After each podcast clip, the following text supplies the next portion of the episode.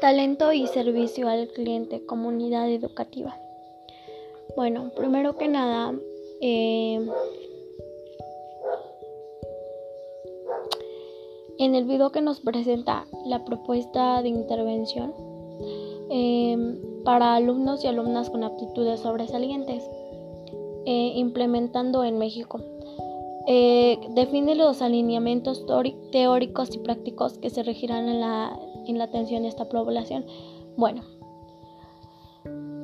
como, como opinión al video, pienso que los que nos quieren tratar de decir es que debemos interactuar con las personas de una manera diferente por esto del COVID, pero guardando nuestra sana distancia.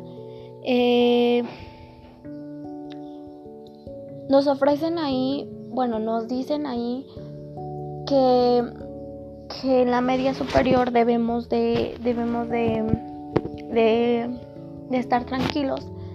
Y como opinión mía pues eh, pues yo digo que estamos tranquilos todos porque los maestros llevan a cabo em, los maestros llevan a cabo sus clases en línea y creo que los alumnos trabajan mejor así desde mi punto de vista creo que los maestros se acomodan mejor, o al menos yo siento que se acomodan mejor porque eh, los maestros pueden dar sus clases en línea y a los alumnos les dicen eh, que tienen que estar aplicando las, las, aplicaciones para que tanto como alumnos y alumnas, alumnos y alumnas, los maestros eh, puedan interactuar con nosotros.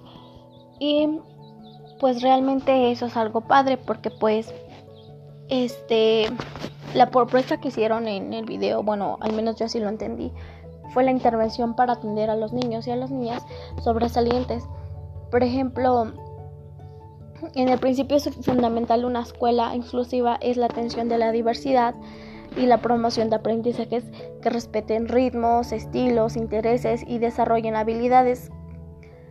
Eh, para la resolución de problemas, eh, cotidianos en sus estudiantes, la identificación de las barreras que aparecen a través de la interacción entre los alumnos y sus contextos familiares, escolar y comunitario. Bueno, se traducen en necesidades educativas y especiales que la escuela exclusiva, debe de eliminar.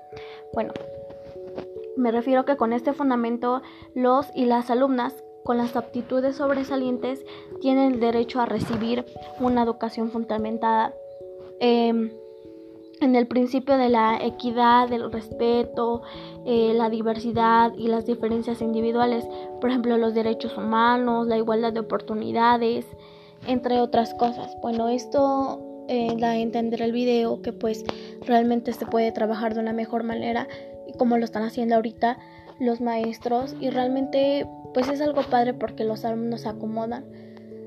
Se acomodan muy bien. Bueno, desde mi punto de vista yo me acomodo muy bien y pues está mejor.